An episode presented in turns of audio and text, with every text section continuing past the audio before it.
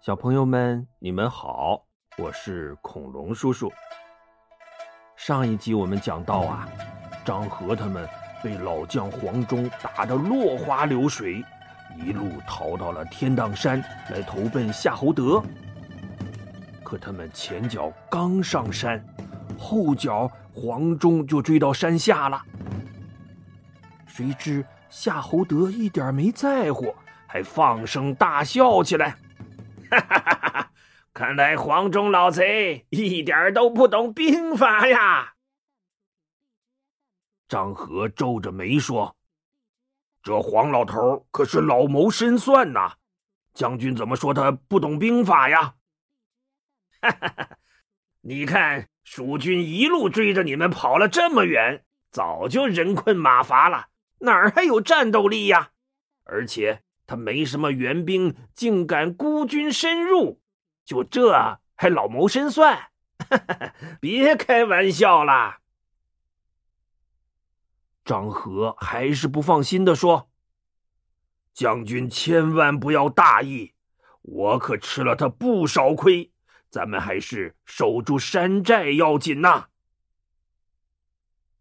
韩浩不耐烦的说：“守守守！”你守了，可也没守住啊！夏侯将军，我愿借三千精兵下山迎战，一定能击退黄忠。张合呀，又红着脸不吱声了。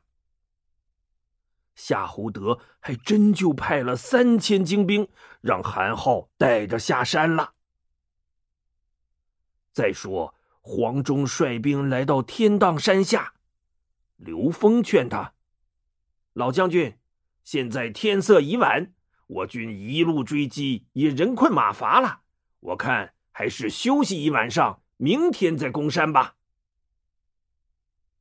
黄忠抚着白胡子说：“不用，不用，这可是天赐良机，不能驳了老天爷的面子啊！”哈哈哈哈哈哈！他话音刚落。韩浩就哇怪叫着从山上冲了下来。黄忠轻蔑的一笑，催动战马，挥起宝刀，只一个回合，咔嚓，就把韩浩斩于马下。韩浩啊，临死都没弄明白，之前不堪一击的黄忠，怎么突然就变得这么厉害了呀？这一下，蜀军顿时气势大振，呐喊着就冲上山来。张合、夏侯尚慌忙领兵来迎，可忽听得天荡山的背后也喊声大震。他们回头一看，哎呀，不好！只见山后火光冲天而起，把半边天都给照亮了。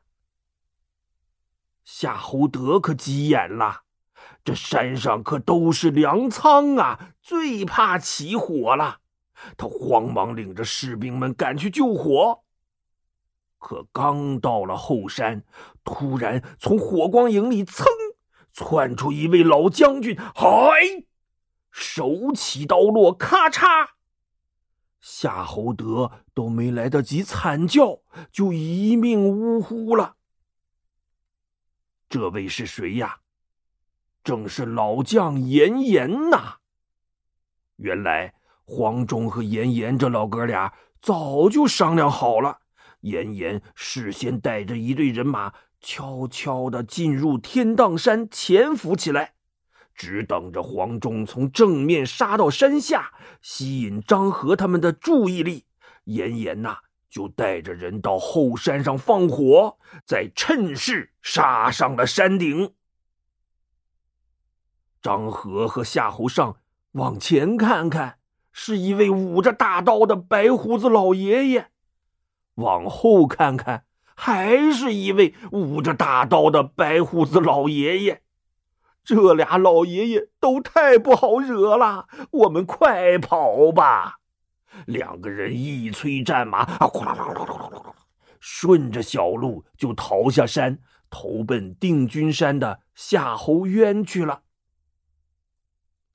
俗话说：“老将出马，一个顶俩。这两位老将出马，赶跑了张合、夏侯尚，刀劈了韩浩、夏侯德，可不正好顶四个吗？好消息传回了成都，把刘备也高兴坏了。可法正却上前说：“主公啊，当初曹操拿下汉中后，没趁势来打西川，而只留下夏侯渊、张合驻守定军山和蒙头岩，这是大大的失策呀！咱可不能犯同样的错误。如果主公趁现在的大好形势亲自出兵，一举拿下汉中，那……”我们就进可攻，退可守，真正能跟曹操抗衡了呀！刘备和诸葛亮同时挑起了大拇指。法正的确是个人才，看问题有远见，有深度。于是啊，刘备立刻下令，让赵云为先锋，起兵十万，兵发加盟关。刘备在加盟关外安营扎寨后，就派人把老将黄忠和严颜都请到了大寨中。他拉着黄忠的手说：“当初别人都说将军老了，只有诸葛军师信任将军的真本事。现在果然立下奇功一件呐！” 这定军山是南郑城的屏障，如果拿下定军山，汉中就彻底门户大开了。不知黄老将军还敢不敢再夺定军山呐？黄忠一拍胸脯：“这有什么不敢的？主公就在这儿歇着，我这就出兵。”说完呐。他转身就要走，诸葛亮赶紧拦住他说：“黄老将军虽然英勇，不过这夏侯渊可不是张合能比的呀。”黄忠一抬手：“停停停！我说军师啊，你怎么又用激将法来刺激我呀？你就说吧，这回又想让谁来替换我呀？”呃，怕是。只有关羽将军能对付得了夏侯渊了，毕竟您这岁数确实太大了，而且又刚打了一仗，还是先歇歇吧。黄忠啊，明知道诸葛亮是故意刺激他，可还是气得白胡子都扎撒开了。我听说战国时期赵国的老将军廉颇。年近八十岁了，每天还能吃一斗米、十斤肉，还能上阵杀敌，威慑诸侯名将，不敢来侵犯赵国。而我黄忠还不到七十岁呢，军师说我老，我今儿个还不用副将了，只带着三千人就去斩了夏侯渊，回来复命。诸葛亮一听啊，心说：“坏了，坏了，这回刺激大了。”他赶紧阻拦说：“不行，不行，不行！行军打仗不是儿戏，黄老将军不能冒险呐。”黄某愿意立下军令状，拿不下定军山，甘受军法处置。诸葛亮一看，这回呀。真拦不住了，他只好摇摇鹅毛扇，说：“嗯，这样吧，黄老将军也不用立军令状了，我再给你派一个随军参谋吧。这仗怎么打，你们俩商量着来，千万不能冒进呐。”诸葛亮招招手，把法正叫到跟前。就让法正跟老将军一起去，怎么样啊？黄忠点点头，好，那就依着军师。于是啊，黄忠和法正就领着本部兵马出发了。诸葛亮啊，还是有点不放心，他又安排赵云带领着一队人马抄小路，悄悄的去接应黄忠，还嘱咐赵云：黄忠要是胜了，你就悄悄的回来；他要是出了什么危险，你再出击接应他。哎，赵云也领命带着队伍出发了。咱们。再说说张合和夏侯尚，他们逃到定军山，见到夏侯渊之后，张合呀都快哭了。将军呐，我们好惨呐！是这么这么这么这么回事儿。路上我们又听说刘备已经出兵要亲征汉中了。您快给魏王报信儿吧，让他赶紧派精兵强将来增援呐！夏侯渊听了是大吃一惊啊，他马上派人先去给曹洪送信。曹洪一听，眼睛瞪得溜圆，什么又惨败了？可这回呀。他也顾不上生气了，立刻亲自跑回邺郡，向曹操报告。曹操听罢，也是大惊失色呀，赶紧又把文武大臣们都找来商量对策。谋士刘烨说：“大王，汉中要是丢了，那我们中原一带从此也不得安宁了呀！我看。”您得辛苦辛苦，亲自出征才是啊！曹操懊恼的直跺脚啊！哎，悔不该当初不听你和司马懿的话，错失了夺取西川的良机。现在这局面太被动了。于是啊，他立刻传令。起兵四十万，亲征汉中。这曹操现在是魏王了呀，那气派比当丞相的时候更威风了。你看他骑着白马，挎着金鞍，系着玉带，穿着锦衣，旁边的武士擎着大红罗霄金伞盖。打着日月同辉龙凤旗，前前后后还有两万五千名龙虎骑的护驾卫兵，真是威风八面呐！大军出了潼关，曹操啊，忽然望见远处有一片郁郁葱葱的树林，他就问旁边的卫兵：“那是什么地方啊？”“哦，这里是蓝田。”那片树林里是蔡邕的庄园，现在是他女儿蔡琰和丈夫董嗣住在那里呢。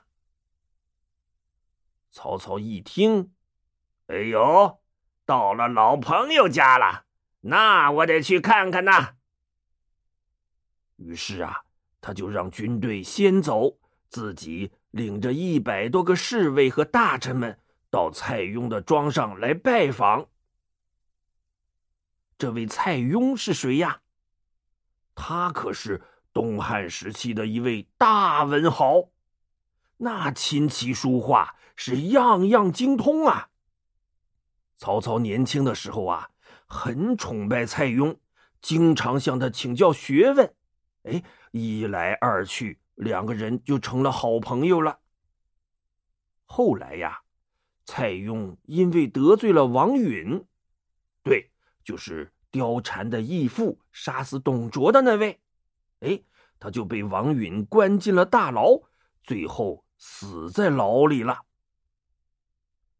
蔡邕是个大文豪，他的女儿蔡琰呐，也是个大才女。蔡琰字文姬，说起蔡琰，可能很多人不知道，可一提起蔡文姬，哎。大部分人都听说过。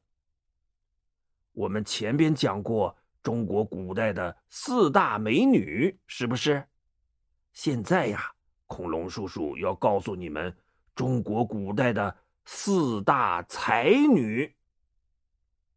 四大美女只是长得漂亮，可这四大才女呀，那个个都是才华横溢、名满天下呀。哪四大才女呢？第一个就是这位蔡文姬，第二个是宋朝的女词人李清照，第三个是唐代女皇帝武则天的得力助手上官婉儿，第四个是西汉的才女卓文君，其他三位才女。咱们就先不细说了，就说说这位蔡文姬吧。哎呦，蔡文姬呀，也是个苦命的人儿啊。他爸爸蔡邕死后，他在躲避战乱的时候，就被北方少数民族匈奴的军队给劫走了，而且被迫嫁给了匈奴的左贤王，还生了俩儿子。后来呀。